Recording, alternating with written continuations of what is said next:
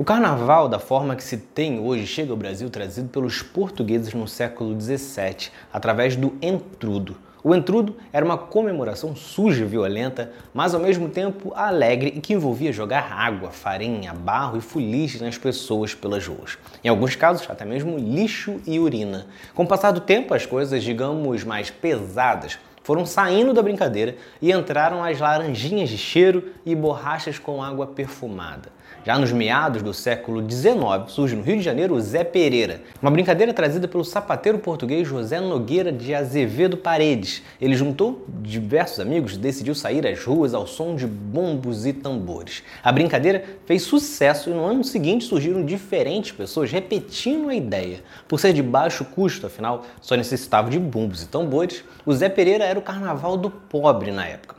Quanto ao nome, não se tem uma versão oficial, mas os historiadores acreditam que os participantes, empolgados pelo vinho, confundiam Zé Nogueira, o nome de quem trouxe a ideia, com Zé Pereira, como ficou conhecida a brincadeira.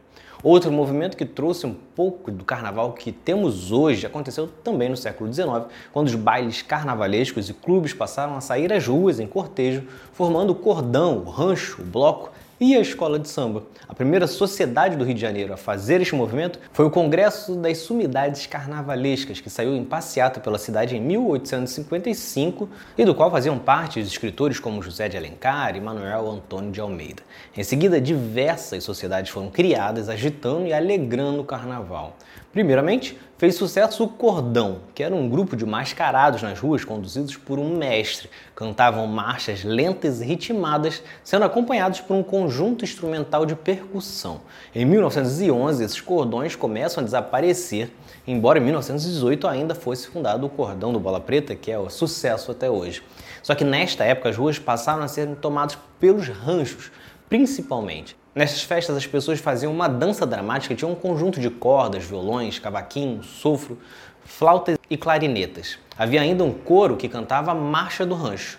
E os blocos carnavalescos passaram a fazer sucesso também com diferentes fantasias, instrumentos e formatos logo a seguir. Outro grupo que passou a integrar o carnaval foi a escola de samba, que surge no começo do século XX, no Largo do Estácio de Sá, no Rio de Janeiro.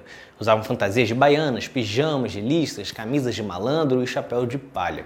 Nos anos seguintes, passaram a se organizar, cada uma com um enredo, fantasias e alegorias.